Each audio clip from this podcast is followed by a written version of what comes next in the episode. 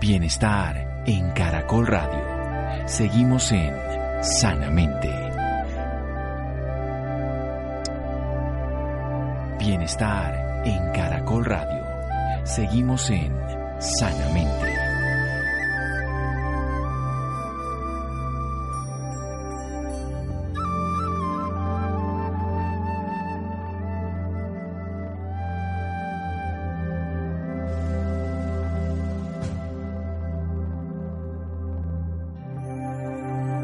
Beber alcohol a largo plazo es mucho peor que la heroína. El alcohol es un verdadero veneno. Annie Winhouse.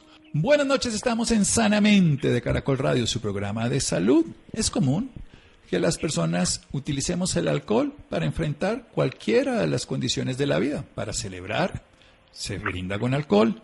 Para ponernos triste, se embriaga con alcohol. Para vivir cualquier experiencia, se acompaña con alcohol. Y esta no ha sido una excepción en esta condición de la pandemia. Se ha incrementado el consumo de alcohol en los hogares con una gran disrupción familiar porque favorece comportamientos hostiles, agresiones, por supuesto, pérdida del control y con que transitoriamente pueda llevar a la persona a evadirse de esa tensión que está viviendo por una experiencia que no puede controlar la pandemia genera toda una cantidad de complicaciones sociales, psicológicas y por supuesto biológicas a mediano y a largo plazo. Quiero hablar hoy precisamente el tema del alcohol con una persona especialista en el tema de la toxicología. Ella es directora del programa de medicina de la Fundación Universitaria del Área Andina en Valledupar. Ella es médica cirujana del Colegio Mayor de Nuestra Señora del Rosario en Bogotá y es especialista en toxicología clínica de la misma Universidad del Rosario. Es magíster en educación de la Universidad Santo Tomás, autora de artículos científicos en revistas especializadas y capítulos de libros en colaboración para textos especializados en el tema de salud y educación. Vamos a hablar del alcohol, qué produce, qué es el alcohol. Realmente nosotros lo vemos como algo anecdótico, simpático. Hoy sabemos muchos efectos, pero quien nos lo va a contar es la doctora Alejandra Salcedo. Doctora Salcedo, qué gusto, buenas noches, gracias por acompañarnos. Doctor Santiago, muy buenas noches para ti, para todos los oyentes. De verdad me place mucho poder estar contigo y acompañarlos esta noche. Bueno, doctora Salcedo, aunque suene un poco raro, ¿qué es el alcohol? Y muy rápidamente, ¿cuáles son los efectos antes de desarrollarlo mejor en la segunda parte? Bueno, el alcohol es una sustancia conocida hace muchísimo tiempo. Las bebidas alcohólicas se pueden citar desde el Código de Hammurabi, que estamos hablando de 1700 y más años antes de Cristo. Eh, realmente el alcohol es una sustancia eh, derivada de los azúcares que se produce eh, muy fácilmente tanto en el organismo como fuera del organismo, porque tenemos unas bajas producciones de alcohol también en nuestro metabolismo propio, pero realmente se produce eh, pues a partir de la fermentación de algunos elementos eh, de la naturaleza, algunos vegetales, de algunas frutas, etcétera. en ese proceso de fermentación pues se va produciendo esta sustancia que es el alcohol y que en la medida en la que la industria pues ha ido avanzando, primero era solamente la fermentación, luego se dio la destilación, hasta tener pues todos los eh, las bebidas alcohólicas que ahora tenemos en el mercado que son de muy diversos sabores y de diversas también concentraciones. Bien, ¿qué tan dañino puede ser en términos generales el consumo excesivo de alcohol para que lo desarrollemos después? Bueno, el consumo de alcohol realmente va a ir produciendo unos daños que por eso se dice que es la sustancia más tóxica incluso más que la heroína, porque realmente el alcohol es de las sustancias eh, que nosotros tenemos como sustancia de abuso que puede generar lesiones en casi todos los órganos. Seguramente, como tú dices, lo vamos a ir desarrollando eh, a medida que vamos avanzando en el programa, pero es una de las, de las sustancias que puede producir daños en casi todos los sistemas. Produce daños al sistema cardiovascular, al sistema nervioso, eh, en el sistema metabólico, también se ha asociado con cáncer. Eh, y por supuesto tiene unos efectos muy importantes en la salud mental eh, y está relacionado con violencia y con otros, digamos, cambios de comportamiento que son pues muy deleterios para la salud, eh, tanto la individual como la colectiva. Bien, vamos a hacer un pequeño corte aquí en Sanamente de Caracol Radio. Vamos a empezar de una manera ordenada a hablar de por qué ocurren esos cambios en el cuerpo cuando consumo alcohol, por qué se nos cambia la percepción de la realidad, por qué dejamos de tener el control de impulsos y aparentemente cambiamos un comportamiento que seguramente ha estado allá guardado, reprimido, pero que sale con el alcohol. Seguimos en un momento momento aquí en Sanamente de Caracol Radio con la doctora Alejandra Salcedo, médico toxicóloga. Síganos escuchando por salud. Ya regresamos a Sanamente. Bienestar en Caracol Radio. Seguimos en Sanamente.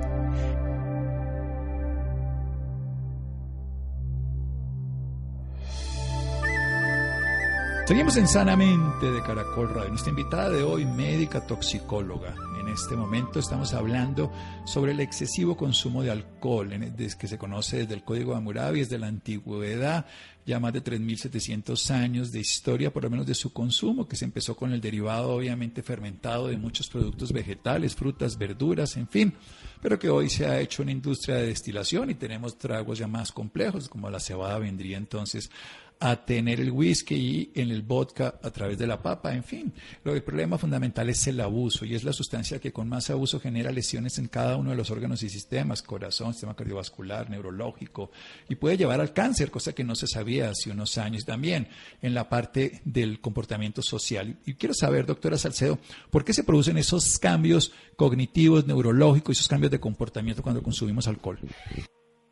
Bueno, el alcohol eh, es una sustancia que se considera un depresor del sistema nervioso central.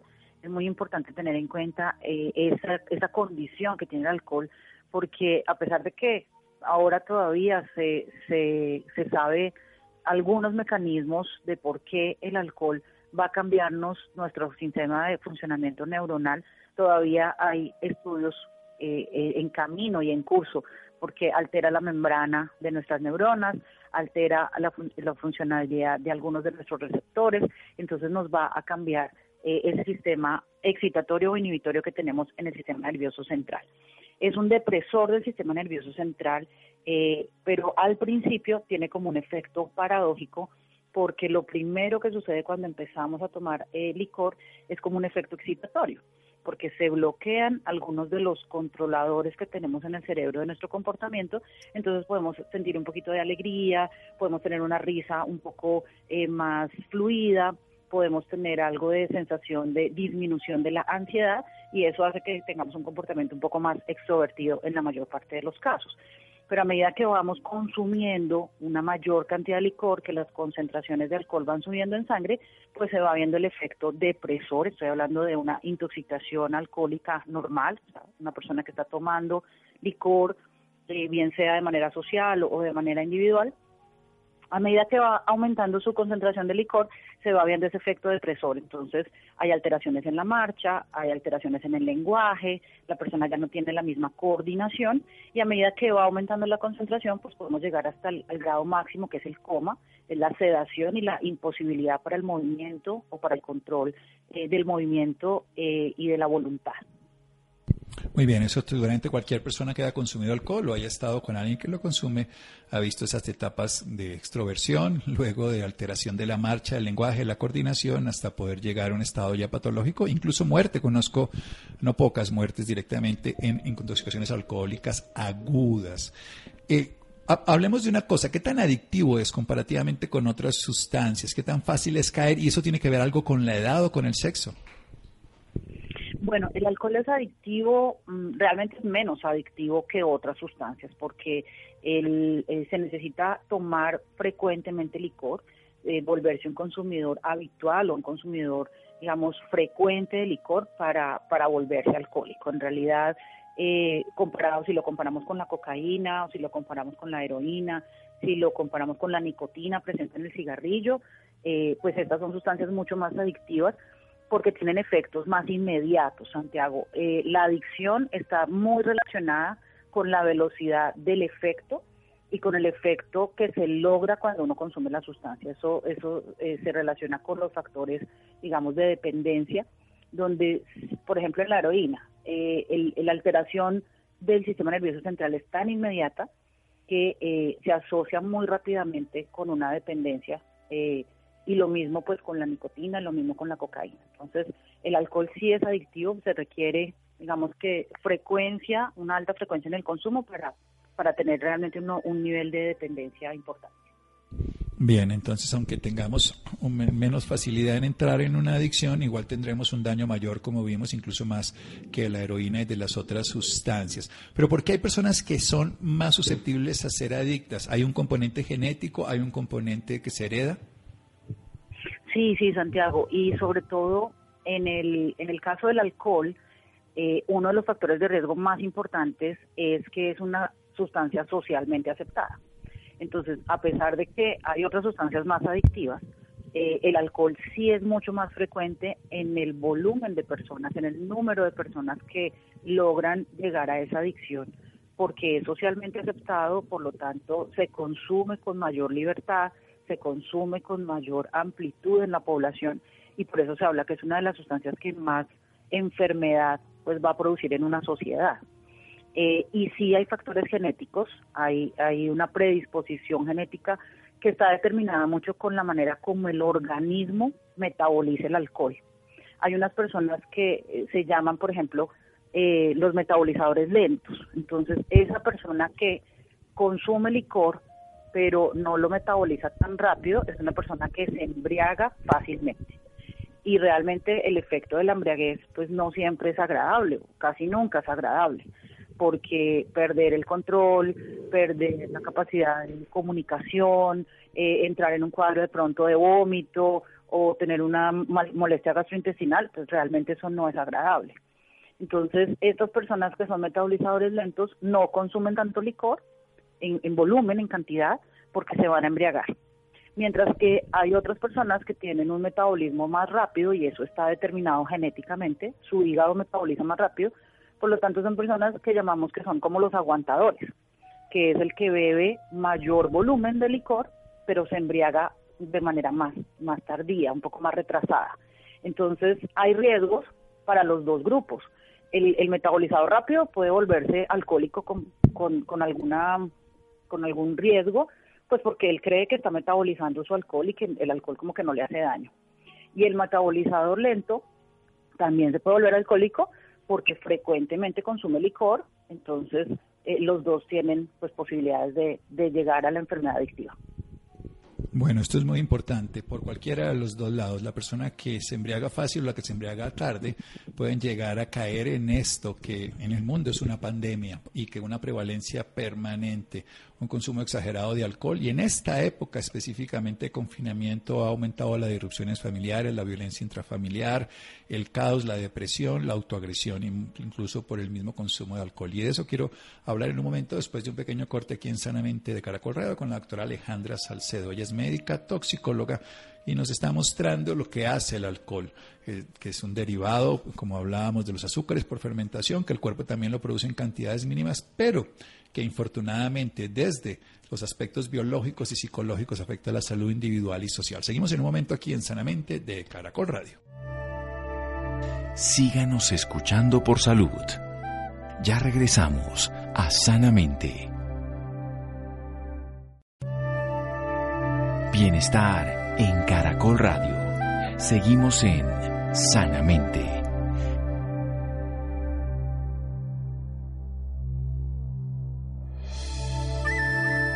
Seguimos en Sanamente de Caracol Radio. La doctora Alejandra Salcedo, nuestra invitada de hoy, médica toxicóloga nos está hablando en esta oportunidad del consumo de alcohol, de algo que se tiene como punto de referencia que es socialmente aceptada. Por eso se relaciona muchos de los eventos de la vida cotidiana con el consumo de alcohol y se vuelve tan natural que en muchas poblaciones del mundo se hace desde muy pequeño y sabemos que tiene unos efectos muy graves en el en la madre embarazada sobre el corazón y el cerebro del pequeño, también en el, muchacho joven que no tiene un desarrollo neurológico lo afecta más. Y también sabemos que hay una posibilidad de caer en alcoholismo de mayor grado si somos desde algún punto de vista relacionados genéticamente en el sentido de que tenemos padres alcohólicos.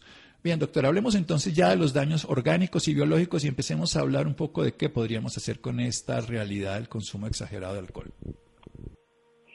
Bueno, el, alcoholismo tiene unos efectos, eh, Santiago, que van, pues, eh, como les comentaba yo, en todos los órdenes, ¿no? Por supuesto, están los trastornos mentales. Eh, los pacientes alcohólicos pueden empezar a tener muchos problemas de memoria, problemas de concentración, trastornos psicóticos, porque pueden empezar a desarrollar alucinaciones, pueden empezar a desarrollar delirios, pueden tener realmente unas afectaciones amplias en el sistema nervioso central eh, además de que eh, un paciente alcohólico eh, muchas veces se relaciona con pacientes que tienen una muy mala nutrición. Entonces, estas personas empiezan a disminuir la ingesta de alimentos sanos, de, realmente alimentos que, que le aporten los nutrientes al organismo, también el sistema gastrointestinal empieza a perder algunas de sus funciones por el mismo efecto tóxico del alcohol y esas personas entran en cuadros también eh, asociados de desnutrición. Por lo tanto, se pueden dar eh, manifestaciones eh, neurológicas de nervio periférico, trastornos motores, trastornos oculares, en la visión y diferentes manifestaciones pues que van en el sistema nervioso central a mermando todas las capacidades que tiene la persona, tanto de concentración como de atención, de funciones ejecutivas y pues de memoria, etcétera.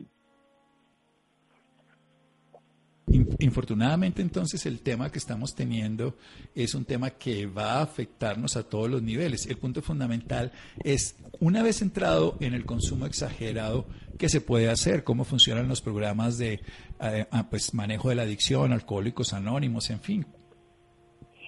Bueno, lo primero que uno tiene que, tener en mente es que el diagnóstico del alcoholismo es un diagnóstico eh, pues clínico, es un diagnóstico médico y no necesariamente se necesita un consumo ni muy frecuente ni muy prolongado. O sea, uno no, para, para que se dé el diagnóstico de alcoholismo, no se necesita que una persona esté embriagada o esté abusando del alcohol ni todos los días ni todos los fines de semana, por decirlo así. Eh, una persona puede ser alcohólica, puede tener problemas con la ingesta del alcohol, con consumos ocasionales, pero que sean con pérdida de control del consumo, o que le generen a la persona daños eh, en su sistema de vida, daños con su familia, deterioro familiar, deterioro individual, eh, pérdida del trabajo, incumplimiento en el trabajo, incumplimiento en sus obligaciones familiares. Si estamos hablando de personas jóvenes, el incumplimiento de sus actividades escolares o de sus responsabilidades, digamos, de, de la vida, dependiendo de la edad de la persona. Entonces, el alcoholismo es un diagnóstico clínico es un diagnóstico médico que normalmente lo hace un médico general o si es necesario interviene un especialista en psiquiatría para hacer ese tipo de diagnóstico. O a veces pues lo diagnosticamos los toxicólogos cuando eh, tenemos en los servicios de urgencias personas que llegan frecuentemente con intoxicación alcohólica y, pues ya vemos que hay un patrón eh, inadecuado de consumo que está generando enfermedad o que está generando manifestaciones pues de alteración de la vida de una persona y eso ya se considera alcoholismo. Entonces, no es solamente que la persona esté embriagada todos los días, no solamente esa persona es alcohólica. En ese orden de ideas, entonces, el, el tratamiento o las ayudas pues son, son diversas. Uno es el tratamiento médico, que por supuesto puede ser eh, la, puerta de entrada, eh, bien sea en un servicio de urgencias o bien sea en un servicio de medicina general o en un servicio de medicina interna. Eh, dependiendo del diagnóstico y de las complicaciones que vaya a tener la persona desde el punto de vista médico. Y lo otro también son los grupos de ayuda, donde eh, lo que se busca es que la persona tenga conciencia de ese de esa situación problemática que esa persona tiene con el consumo del alcohol. El tema fundamental pasa por lo mismo entonces, el que una persona pueda reconocer, y eso es uno de los problemas más graves en los adictos, la negación del hecho que está ocurriendo como consumo exagerado. ¿Qué puede hacer la sociedad frente a esto, precisamente ahora ya viéndolo desde un marco no solamente particular, sino social, porque el consumo de unos lleva a la violencia frente a otros? Correcto, correcto, Santiago. Ahí es, es muy importante tener en mente que eh, una persona que consume alcohol o una persona que consume cualquier sustancia adictiva está generando una relación con la sustancia. Entonces, eh, puede ser una, una relación hacia la, la, evitación de algo, hacia la evasión de algo, puede ser buscar una sensación placentera, entonces eh, la persona se siente que cuando se embriaga em, se siente mejor o se siente más tranquilo o, o puede encontrar la energía para lograr hacer algo entonces, ahí hay una relación con la sustancia y ahí están los factores individuales puestos en, la mesa y eso es lo que toca identificar eh, también en las sociedades, es tratar de evitar el promover el consumo de licor como un salvavidas o como sí como un flotador digamos para enfrentar las situaciones porque muchas veces la gente, incluso le decimos a los niños, y, es un error que cometemos en nuestra sociedad, en nuestras familias, decirle, no, mijito, tomes este trago porque eso lo vuelve valiente y, y le da la fuerza para hacer esta otra cosa, o para tomar una conducta, o para tomar una decisión. Entonces, no debemos promover el alcohol como una sustancia salvavidas, ni como una sustancia eh, que nos empodere. Realmente tenemos que trabajar por el empoderamiento pues de cada individuo, ¿no? Sí, o sea, un empoderamiento con hechos reales que son internos y no con ayudas externas que son al final más costosas desde lo personal, desde lo social y en este caso desde la salud. El punto fundamental, uno puede dejar de ser alcohólico, uno puede dejar la adicción, sigue siendo alcohólico y no consume, ¿esto es posible? Pues ahí me pones en una situación crítica. desde, desde la teoría, desde, desde desde lo que, desde la vivencia también y, lo que han estudiado los grupos de, alcohólicos anónimos, porque además, pues ustedes saben que Alcohólicos Anónimos es una organización de mucha tradición que lleva muchos años trabajando en el tema eh, y lo que lo que entendemos desde el punto de vista del estudio de las adicciones es que una persona no deja de ser alcohólica. Una persona eh, que, que realmente tiene una enfermedad adictiva con el alcohol lo controla, entra en abstinencia, suspende el consumo para evitar todo lo que hemos visto de la enfermedad, tanto física, orgánica, mental, como los efectos sociales, pero eh, la posibilidad de la adicción o, esa, eh, digamos, esa susceptibilidad a, a tener un consumo problemático siempre está presente en la vida de esa persona.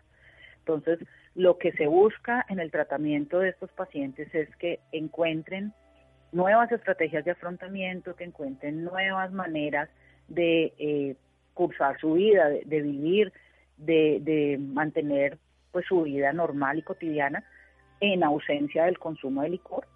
Eh, pero ellos digamos que reconocen siempre que no deben consumir y que no se deben exponer a la sustancia, porque en cualquier momento la enfermedad adictiva puede volver, digamos, a florecer y, volverlos a poner en situaciones pues de riesgo y, de peligro.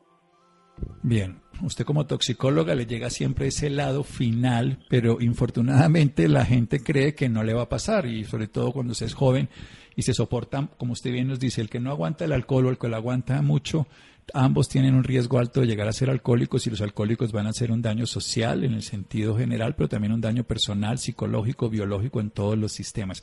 Hablemos de otras sustancias que se consumen también, que dentro de la población hoy, ¿cuáles son otros agentes tóxicos que se están consumiendo y efectos en la salud, doctora Alejandra? Bueno, Santiago, eh, las sustancias son muchas y la verdad es que el la sociedad de consumo en la que estamos, eh, pues también empieza a encontrar otras sustancias eh, que se van sumando y que van apareciendo, eh, nuevas sustancias recreativas o de uso recreativo que, que nos ponen en riesgo, ¿no? Podríamos hablar principalmente o, de primera mano de otra que también es legal, que pues es el cigarrillo, ¿no? La nicotina. vemos que, que sigue siendo alto el consumo de cigarrillo en nuestras poblaciones, sobre todo en nuestras poblaciones jóvenes, aunque uno ya empieza a ver que hay mucha más conciencia, eh, por lo menos ya pues Colombia hace varios años que está tomando decisiones eh, tanto en la política de los impuestos como en la publicidad, etcétera, eh, para tratar de combatir un poco el consumo de cigarrillo. Pero la verdad es que se sigue, se sigue consumiendo, los jóvenes siguen siendo presa fácil de la industria de tabacalera y su publicidad. Entonces, pues realmente esta es una sustancia que ya está ampliamente demostrado que causa enfermedad. O sea, el cigarrillo eh, antes, hace 50 años, cuando, cuando nuestros padres y nuestros abuelos fumaban, pues de pronto había un poco de desconocimiento sobre qué daños en la, la salud podía producir ese cigarrillo. Pero ya en este momento tenemos mucha claridad de, de, los efectos deleterios de, del cigarrillo en el sistema cardiovascular, en, por supuesto, todo el sistema respiratorio, la producción de cáncer y la misma adicción. O sea, la adicción ya por sí es, es una enfermedad. eh, los cambios en, en, las, en la apariencia física, los cambios en la estética de una persona, los dientes, la piel, el pelo. Realmente son muchísimas, muchísimas alteraciones las que va a producir el cigarrillo. Bien, segunda sustancia socialmente reconocida, estimulada también en los jóvenes como punto de referencia de la autoafirmación, pero también como entrada a una puerta de destrucción. Además, algo que usted conoce bien es que cualquier adicción favorece otras adicciones. Hablemos de otras sustancias, doctora. Bueno, por ejemplo, eh, la cocaína. Eh, en nuestro medio, pues obviamente Colombia es un país productor de cocaína. Lamentablemente, durante muchos años, en Colombia se pensó que solo éramos productores y que el principal problema de la cocaína pues era la producción y la exportación o la comercialización, todo lo que generaba el tráfico, la violencia relacionada con, el tráfico de, drogas. Eh, y, durante mucho tiempo tal vez no se miró a profundidad el problema del consumo también local. En realidad la cocaína es una sustancia que también es muy deleteria para la salud, eh, el punto con la cocaína es que eh, su órgano blanco, sus órganos blancos son mucho más específicos. Cuando hablábamos del alcohol decíamos, el alcohol puede enfermar casi todos los órganos. Pudimos hablar del sistema nervioso, sistema cardiovascular, eh, cáncer, eh, sistema gastrointestinal, la hepatitis y la, hepatitis alcohólica, la cirrosis alcohólica. Entonces, son muy amplios, digamos, los sistemas que, que atacan alcohol. Lo mismo con el cigarrillo, también son muy amplios los daños. En la cocaína tenemos mm, particularmente como blanco el sistema cardiovascular y los vasos sanguíneos. Entonces, la cocaína nos va a producir unas lesiones muy específicas en corazón, nos puede producir arritmias, nos puede producir infartos, y por esa lesión en vasos sanguíneos, pues se pueden dañar otros órganos también. Entonces, uno puede tener un infarto cerebral, puede tener un infarto renal, puede tener una isquemia hepática, otras manifestaciones relacionadas con ese daño a los vasos sanguíneos y por ende pues también produce enfermedad y está muy relacionada con la muerte, porque eh, digamos una intoxicación eh, por cocaína en una sobredosis pues puede ser mortal y, y realmente encontramos muchos pacientes que lamentablemente pues mueren por esta causa. Bien, esta época de confinamiento ha llevado precisamente a que muchas personas por evasión llevan un comportamiento que es autodestructivo. Infortunadamente, lo que usted nos está hablando como toxicóloga y por eso, además de su conocimiento, la escogí como punto de referencia para que sepamos que esos comportamientos que pueden parecer anecdóticos o ser útiles durante un momento van a ser tóxicos de manera grave. El alcohol, el cigarrillo y la cocaína. La cocaína pues no es aceptada ni social ni desde el punto de vista jurídico, desde el punto de vista de la ley. Sin embargo, se consume y las otras dos que sí son aceptadas en el punto de vista social y que se consumen de manera exagerada, pues llevan a destrucción de todo nuestro sistema biológico social. Una última recomendación para quienes nos escuchan precisamente.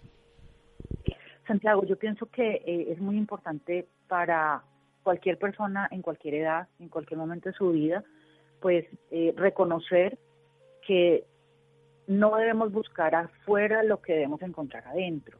Eh, en las sustancias no debemos buscar esos resultados, esos, ese bienestar, esa, ese estado de ánimo eufórico o la alegría que queremos vivir. O sea, finalmente todo eso lo deberíamos buscar adentro porque en nuestro interior es donde brillan todos esos eh, sentimientos, todas esas emociones. Eh, y en las familias pues también debemos buscar eh, no seguir patrones, no, seguir esos modelos. Muchos de nosotros tuvimos, observamos, vivimos con personas fumadoras o con personas que ingerían licor y realmente el autocuidado, la actividad física, em, la meditación, la lectura, la música, pues son realmente actividades humanas que nos pueden generar ese placer y que nos pueden generar ese bienestar que muchas veces buscamos equivocadamente por fuera. Es evidente que el consumo de sustancias no nos va a dar a nosotros bienestar que no sea más que transitorio y que esa liberación de dopamina, que es lo que produce en el cerebro, va a generar más deseo y que infortunadamente o afortunadamente, veámoslo desde cualquiera de los lugares, entre más consumo generamos menos bienestar y eso puede ser una motivación para salir de ahí, aunque una dificultad también para lograrlo.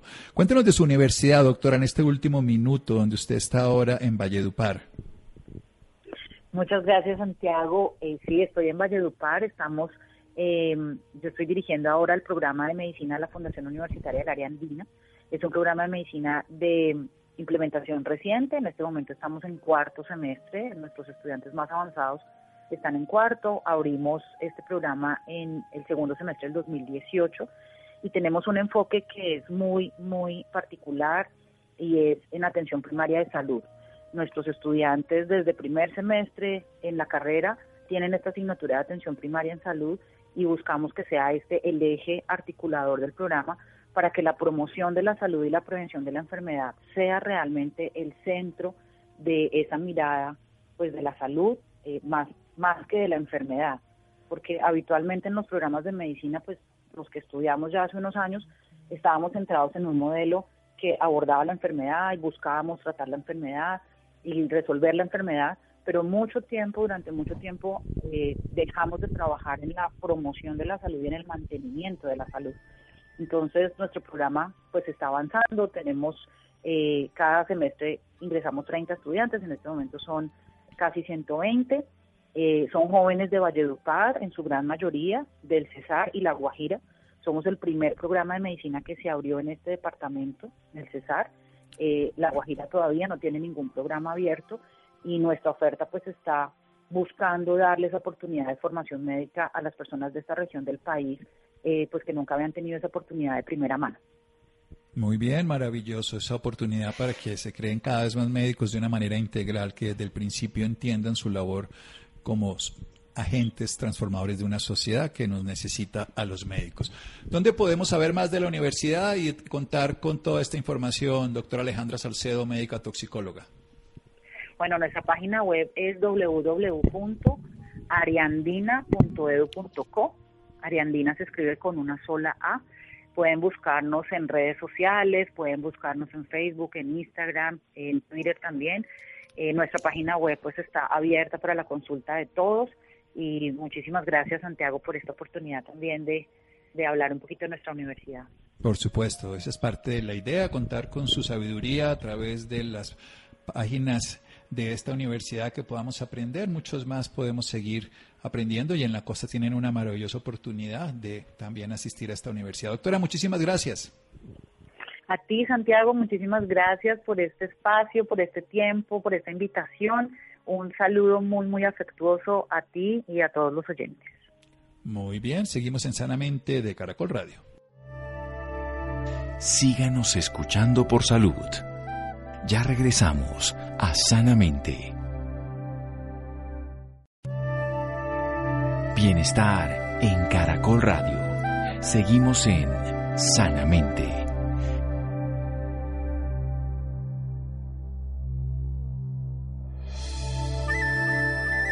Seguimos en Sanamente de Caracol Radio, la Universidad del Área Andina, ariandina.com.co. Pueden encontrar más información. Muy bien, nutrientes que necesitan las personas mayores de 50 años, nosotros los jovencitos, los chicos med, más de medio siglo en adelante, quienes estamos corriendo, uy, un riesgo mayor de contagio, eso dicen, partiendo del interés general sobre la alimentación y su relación con el comportamiento inmunológico. Laura. Hola, muy buenas noches, Santiago, para usted y para todas las personas que nos sintonizan a esta hora. Claro que sí, Santiago. Por esta razón, en la noche de hoy está con nosotros Angélica Pérez. Ella es nutricionista dietista egresada de la Universidad Nacional de Colombia, especialista en salud ocupacional. Ella trabajó durante 10 años en el Hospital El Tunal como coordinadora del Departamento de Nutrición y miembro del Grupo de Soporte Nutricional. Trabajó también en la Clínica del Country como nutricionista del grupo de soporte nutricional de la Clínica Universitaria Colombia durante cuatro años. Doctora Angélica, muy buenas noches y bienvenida sanamente de Caracol Radio. Hola Laura, ¿cómo estás? Gracias a todos en, en el equipo. Bueno, doctora, para empezar, quisiera que nos hablara sobre alimentarse bien en tiempos de cuarentena. ¿Por qué es tan importante? Bueno, de pronto nos enviaron para la casa a confinarnos nadie nos advirtió ni realmente cuánto tiempo íbamos a estar dentro de las casas, eh, simplemente nos dijeron, eh, al parecer es durante 15 días y esperemos a ver que todo marche bien, pero las estadísticas mundiales nos daban realmente susto, nos daban temor y sobre todo, sabes, mucha ansiedad. Eh, generalmente los pacientes han estado advirtiendo unos niveles de estrés y de ansiedad que están realmente directamente relacionados con los con el incremento en, en los alimentos, generalmente eh, preferencia un poco más a los azucarados o a las grasas. Y en algún momento se plantea también la relación de, de emoción o de manejo de la emoción precisamente frente a la recompensa en la alimentación y es por eso que muchas de las personas eh, que tengo como pacientes aumentaron su consumo sobre todo de postres o dulces, además porque a todos nos dio por ser chefs, ¿no? Entonces nos centramos a la cocina y empezamos a, a, sacar todas esas dotes de, cocineros y de chefs, que, que para unas cosas son buenas, pero para otras cosas pues no, cuando se están usando algunos ingredientes que definitivamente no se recomiendan. Lo que queremos es que se mantenga nuevamente, que se haga un retorno a la tranquilidad frente a la alimentación y que de alguna manera empecemos a hablar de alimentación saludable nuevamente, el que yo me encuentre con alimentos que tengan una inclusión realmente de todos los grupos de alimentos. Entonces, que tengamos proteínas, que tengamos carbohidratos, que tengamos grasas, pero grasas muy buenas, que tengamos frutas, que tengamos verduras y recordemos las recomendaciones de cada una de ellas, sobre todo en frutas y verduras, para mejorar definitivamente el aporte de vitaminas y de minerales, que sea de cinco porciones al día, eh, es lo que estamos recomendando. ¿Qué alimento se debe consumir diariamente? O sea, que no pueda faltar en la mesa eh, para todas las personas? Ah, ok. Bueno, mira, tenemos unas recomendaciones específicas. Estas recomendaciones a nosotros, recordemos, nos la da el ICBF. Estas recomendaciones tenemos la última versión de las GABAS, que son las guías alimentarias basadas en alimentos para la población colombiana mayor a dos años. Eh, las últimas guías son del 2015 y si te puedo hacer un resumen, lo manejamos entonces por número de intercambios. En el caso de el primer grupo se llama cereales, tubérculos, raíces y plátanos. Para eh, adultos tenemos una recomendación entre 5 y 7 porciones al día, para adultos mayores entre 5 y hasta 8 porciones al día en el caso de los hombres, para los niños entre 3 y 4.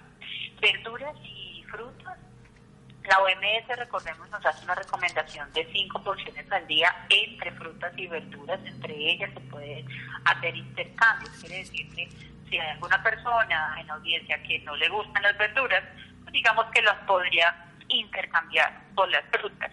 ¿Cierto? Para los niños entre dos y tres porciones, para los jóvenes entre tres y cinco y para adultos definitivamente cinco a seis porciones al día, ojalá. Lácteos, leche y productos lácteos no debemos dejarlos por fuera. Eh, hay muchos mitos realmente frente al consumo de los lácteos y está relacionado al no consumo hacia algunas patologías, pero queremos volver a traer el consumo de los lácteos.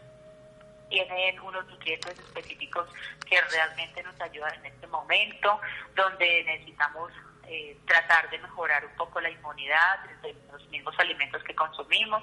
La porción es, es entre 2 y 3 para niños, adultos entre 3 y 5 intercambios y para adultos mayores entre 4 y 5 porciones al día. En cuanto a carnes, huevos y leguminosas secas, no los podemos olvidar porque nos dan realmente un aporte de proteína increíble desde bajo valor biológico, pero es una muy buena opción, además súper económica. Eh, estoy hablando de los granos como la lenteja, el frijol, el garbanzo. Eh, ellos entonces recomendamos combinados con las carnes y los huevos entre 4 y 5 porciones para los niños, jóvenes entre 6 y 8 porciones y para las personas adultas mayores entre 6 y 7 porciones. Grasas, como les decía al principio, grasas que sean buenas, que sean monoinsaturadas, poliinsaturadas, y aquí entonces estoy hablando de aceites de origen vegetal, estoy hablando de alimentos como el aguacate, como los frutos secos, por ejemplo, eh, que tengamos a la mano el maní, las almendras, los pistachos, las macadamias.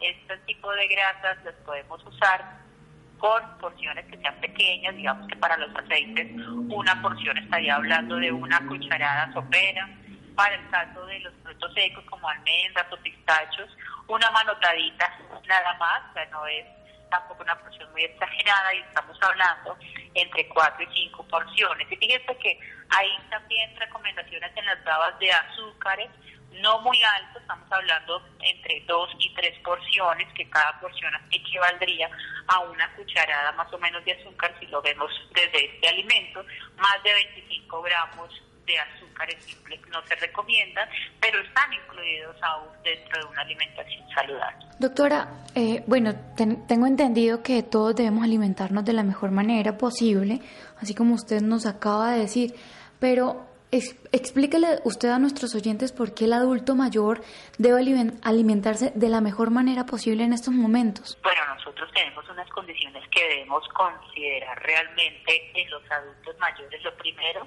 la pirámide, la pirámide poblacional para los colombianos está modificándose totalmente.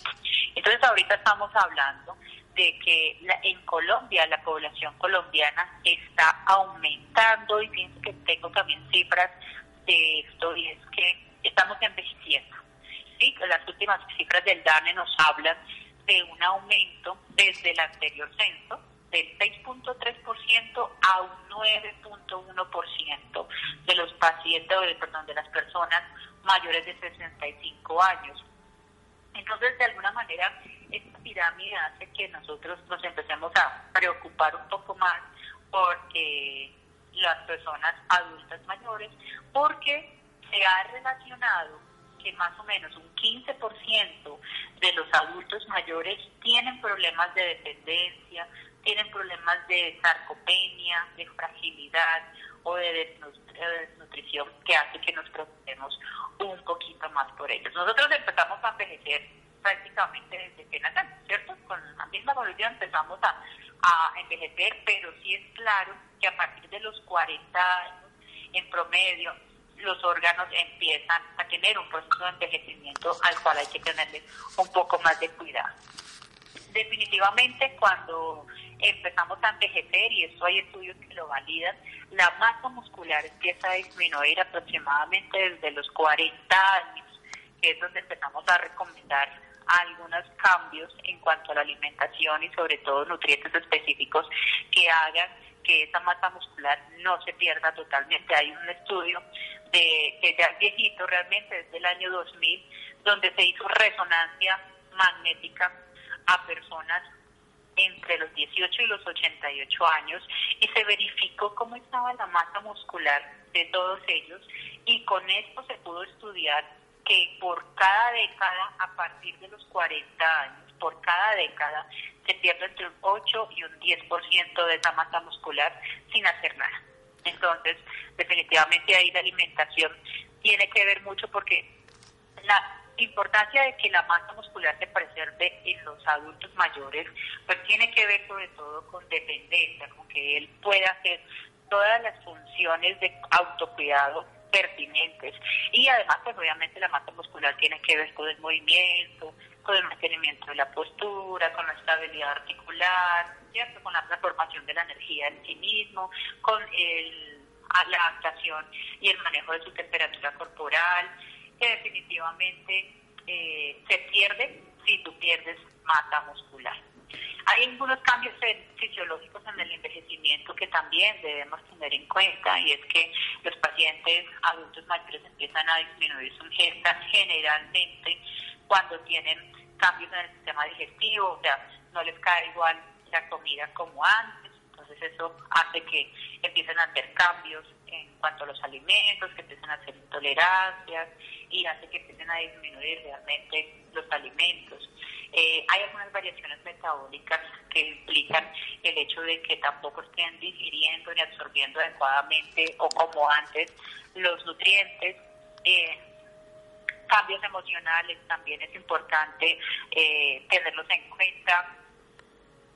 Hay, hay personas que tienen afectaciones psicosociales que definitivamente afectan la salud, la alimentación y por ende la nutrición de ellos, eh, no sé, problemas familiares, problemas económicos, eh, las enfermedades como tal, la preocupación por ellos, eh, los estados de viudez o la enfermedad del cónyuge eh, o del cuidador que hace que definitivamente empiecen también a afectar su gesta. A veces eh, tenemos problemas de alejamiento familiar, eh, de pérdida del poder adquisitivo, eh, incapacidad físicas o cognitivas que también hacen que los pacientes dejen de comer. Doctora, ¿y el ejercicio también es importante? Bueno, ¿puede ir de la mano de la alimentación? Sí, definitivamente el ejercicio creo que va de la mano y yo hablaría como de un 50-50 en este momento. Mira que eh, tenemos muchos estudios también al respecto, pero uno que, que escuché, no, pero que leí, un estudio que leí hace poco donde eh, se hacía el análisis de, los, de las personas adultas mayores después de una inmovilidad de dos semanas.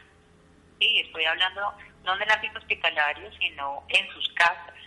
Esté quietos durante dos semanas, eh, ya nos muestra resultados de reducción de la masa muscular eh, de un 8%, de una reducción de la fuerza hasta de un 13%, que hace que pues los pacientes entonces empiecen a presentar sarcopenia eh, cuando se cuando se quedan quietos. El ejercicio es fundamental, tiene que ir de la mano eh, en cuanto a un estilo de vida saludable. La OMS nos recomienda hacer una recomendación para adultos mayores, hablando de este grupo poblacional, entre 100, 150 minutos leves a moderados o 75 minutos vigorosos y que incluya tanto actividad cardiovascular como de fuerza.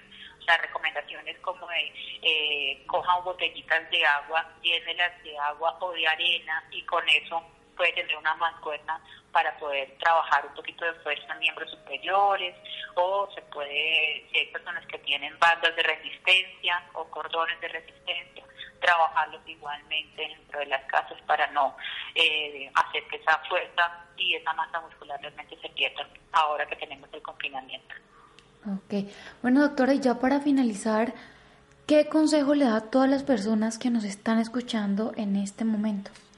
Bueno, recomendaciones muchísimas, pero planteadas como tal, una alimentación saludable, como lo hablamos en la entrevista, que consideren los grupos de alimentos y que además consideren las porciones o intercambios que tienen que consumir día a día.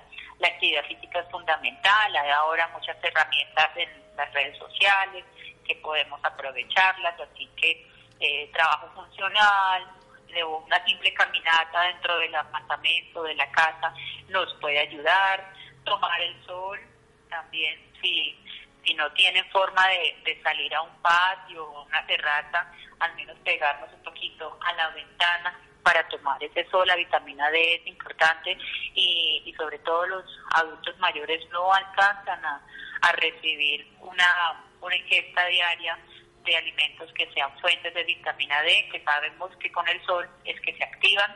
Más del 90%, fíjense, de personas no reciben la necesidad diaria de vitamina D. Sí, definitivamente con la alimentación no vemos que no están recibiendo una alimentación que sea balanceada y que sea adecuada, eh, podemos realizar otras opciones, por ejemplo, como, como la suplementación de nutrientes que hacen que, podamos llegar a esos requerimientos nutricionales. Bueno, ¿y dónde la pueden encontrar las personas interesadas en este tema, doctora? Ok, me esperan entonces es angélica.pérez y las letras ND, nutricionista dietista, angélica.pérez ND. Ok, doctora, muchísimas gracias por esta valiosa información y por acompañarnos esta noche en Sanamente de Caracol Radio. Bueno, Laura, muchas gracias por la invitación a ustedes. Espero haberles contribuido en algo a poder disminuir tantas dudas que tenemos al respecto de nuestra alimentación y estilo de vida. Muy bien, Muchas gracias. Llegamos al final de Sanamente. Muchas gracias también a Juan José, a Iván, Ricardo Bedoya, Jessy Rodríguez. Quédense con una voz en el camino con Ley Martín. Caracol piensa en ti. Buenas noches.